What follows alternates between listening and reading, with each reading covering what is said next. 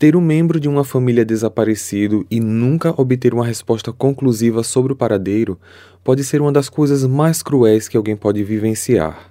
A incerteza faz com que todos os entes vivam no limbo, já que estão sempre alimentando a esperança de encontrar a pessoa e dificilmente conseguem seguir normalmente com suas vidas.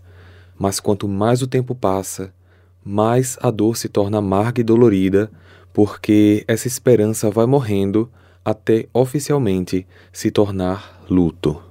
Hoje, vocês vão acompanhar a história de um membro da família McKeag, um oficial da aeronáutica chamado Corey McKeag, que desapareceu numa área de coleta de lixo após uma noite de bebidas com amigos.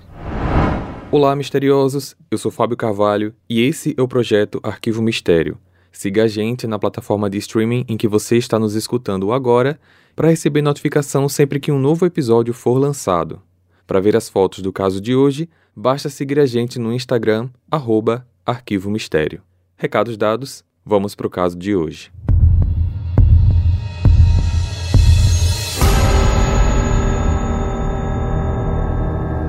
Corey McKeag nasceu em 16 de setembro de 93 na cidade de Perth, localizada no centro da Escócia.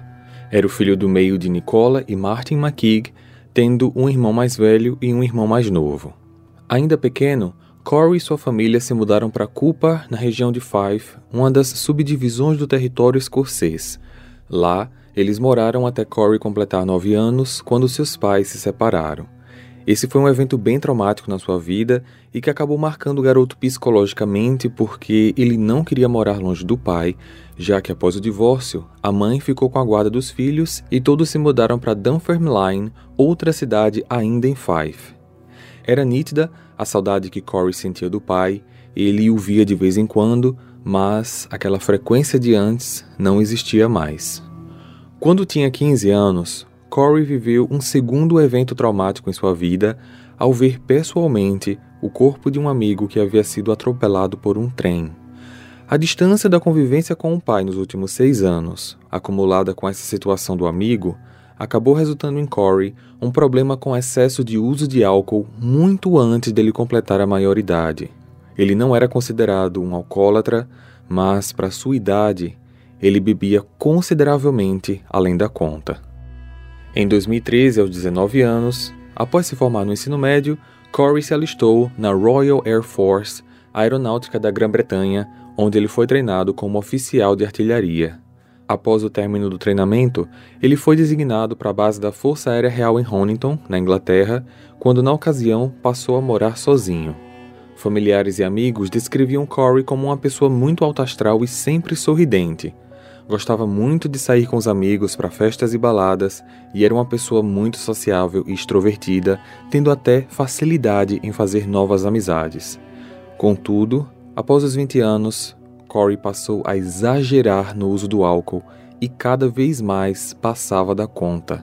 Isso levava ele a normalmente esquecer chaves, carteira ou celular nos lugares quando estava embriagado ou até mesmo acabava dormindo pelas ruas antes de chegar em casa.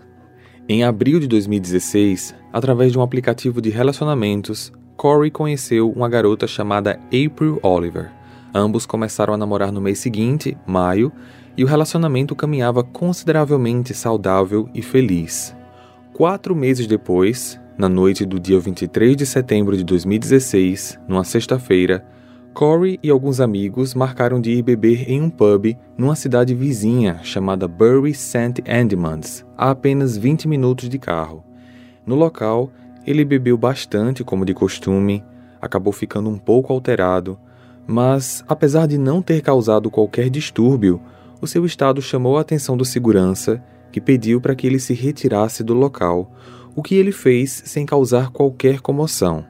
Corey se despediu dos amigos dizendo que ia para casa e saiu. Ele e o segurança até chegaram a ficar conversando um pouco do lado de fora. Parece que ali naquela conversa Corey foi muito amigável, só que o segurança não podia deixar ele retornar por conta do estado dele. Então, assim, Corey de fato foi embora. Só que na segunda-feira, dia 26, dia de expediente na Força Aérea, Corey não apareceu. No decorrer daquele dia, ninguém conseguiu contato com ele e após conversar com alguns amigos, foi percebido que a última vez em que ele foi visto foi na madrugada do dia 24. Assim, Corey foi oficialmente declarado como desaparecido. As autoridades agiram rapidamente em conjunto com a Força Aérea e com a família do Corey, e o que eles descobriram no decorrer daquela semana acabou trazendo mais perguntas do que respostas. Durante a madrugada do dia 24, por volta de 1h20 da manhã, Corey foi visto numa lanchonete chamada Pizza Mamma Mia, onde ele parou para comprar um lanche. Ao pegar sua comida, ele saiu do local, comendo, continuou sua caminhada pela cidade e por algumas ruas ele foi flagrado por câmeras de segurança. Só que, segundo testemunhas, Corey parou na porta de uma loja fora do alcance das câmeras e acabou cochilando. Às 3h25, o jovem foi visto em outras imagens andando pela Brent Govell Street por dentro de uma área sem saída mais conhecida como The Horseshoe, e essa foi a última vez em que ele foi visto. A The Horseshoe é um local onde várias lixeiras dos estabelecimentos da região são deixadas para coleta, pois ali é um ponto central da cidade. A pista mais sólida obtida pelas autoridades foi o sinal do seu celular, que permitiu que seu trajeto fosse rastreado, mostrando que ele havia se movido 40 quilômetros a noroeste de Sandbury Edmonds. Só que o sinal se perde a partir desse ponto final de 40 km de distância, indicando que o celular foi desligado, ficou sem bateria ou foi danificado. Paralelamente, Nicola, a mãe do Corey, pediu ajuda a veículos de mídia, concedendo entrevistas para que a história chegasse ao maior número de pessoas possível. Houve também o surgimento do Corey's Army, um grupo que buscava espalhar a história e a busca do rapaz por meio das redes sociais. Até uma recompensa de 50 mil libras chegou a ser oferecida por um empresário local, só que conforme o tempo passou e as buscas continuavam sem resultados, essa recompensa foi dobrada. A operação se estendeu por meses, envolvendo dezenas de policiais e voluntários, só que Corey não foi encontrado. Em dezembro, a polícia informou que estava investigando as atividades do Corey em suas redes sociais e eles encontraram um perfil do rapaz num site especializado em encontros para casais chamado Fab Swingers. Existiam algumas conversas com pessoas dessa rede, mas a grande maioria delas passava para um âmbito privado, como WhatsApp ou mensagem de texto. Então foi levantada a hipótese de que Corey poderia ter marcado de se encontrar com alguém próximo da área em que ele foi visto pela última vez. Olhando as últimas imagens dele na Brent Govell Street, é possível ver que ele anda olhando para os lados como se estivesse procurando por alguém. Mas, ao mesmo tempo, essas olhadas poderiam ser a preocupação de alguém com medo de ser assaltado, por exemplo. Contudo, a polícia não informou nada sobre a investigação dos perfis em que ele manteve contato, e a própria namorada April negou ter conhecimento do perfil dele nesse site. No mês seguinte, em janeiro de 2017, April anunciou que estava grávida do Corey. Essa notícia trouxe uma luz para a família e intensificou ainda mais o desejo de encontrar o rapaz. Nesse meio tempo, a polícia investigava diversas possibilidades sobre o que realmente aconteceu com Corey, mas nunca encontravam provas concretas que pudessem os aproximar de resolver esse caso. Apenas em fevereiro de 2017, as autoridades decidiram investigar o local exato onde o celular do Corey havia sido rastreado pela última vez, e o lugar era um aterro sanitário na área de Milton. Após a publicação dessa informação, uma teoria tomou bastante força. Por Corey estar muito alcoolizado, ele poderia ter dormido em uma das lixeiras e o caminhão da coleta havia recolhido o lixo com ele dentro sem perceber. Isso teria causado sua morte durante o processo de compactação. Porém, essa teoria nunca foi levada adiante, já que, ao consultar a empresa responsável pela coleta, foi informado que os containers coletados naquele final de semana não apresentavam nenhuma anormalidade, sendo que eles estavam pesando em torno de 20 a 30 quilos cada. Vale uma explicação aqui porque, em muitos países da Europa, Residências e comércios pagam pela coleta de lixo por peso. Dentro de cada túnel tem um chip que é lido pelo sistema do automóvel no momento em que a coleta é feita, e a fatura mensal chega na residência ou no ponto comercial posteriormente. Mesmo assim, a polícia arriscou em procurar pelo Corey no aterro sanitário numa operação extremamente complexa, cobrindo quase que 900 metros quadrados e pouco mais de 7 metros de profundidade. Estava prevista para durar 10 semanas e custaria às autoridades muito dinheiro. Mas a família da vítima se mostrou bastante descontente com essa linha de investigação porque Corey havia estacionado seu carro no local próximo a Brent Groville Street e poderia muito bem estar indo em direção ao automóvel e algo ter acontecido no caminho. Entretanto, esse argumento não parou a polícia de seguir em frente com a hipótese do lixo. Em maio, quase 15 semanas depois, a polícia informou que a operação já passava do custo de um milhão de libras. As buscas acabaram se estendendo por 20 semanas. Foram analisadas mais de mil toneladas de lixo só que nada foi encontrado. Assim, no dia 21 de julho de 2017, a polícia então encerrou oficialmente a busca por Corey no aterro.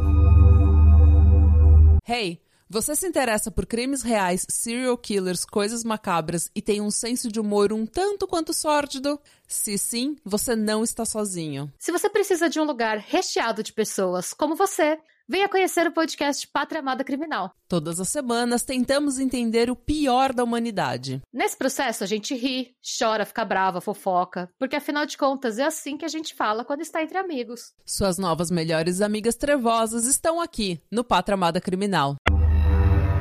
Em março de 2018, sem qualquer nova linha de investigação para seguir, a busca por Corey foi dada como encerrada.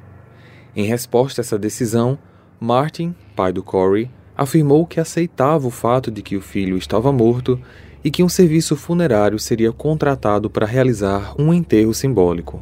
Contudo, a mãe Nicola não concordou com essa decisão da polícia e do marido e criticou os investigadores por estarem desistindo da busca.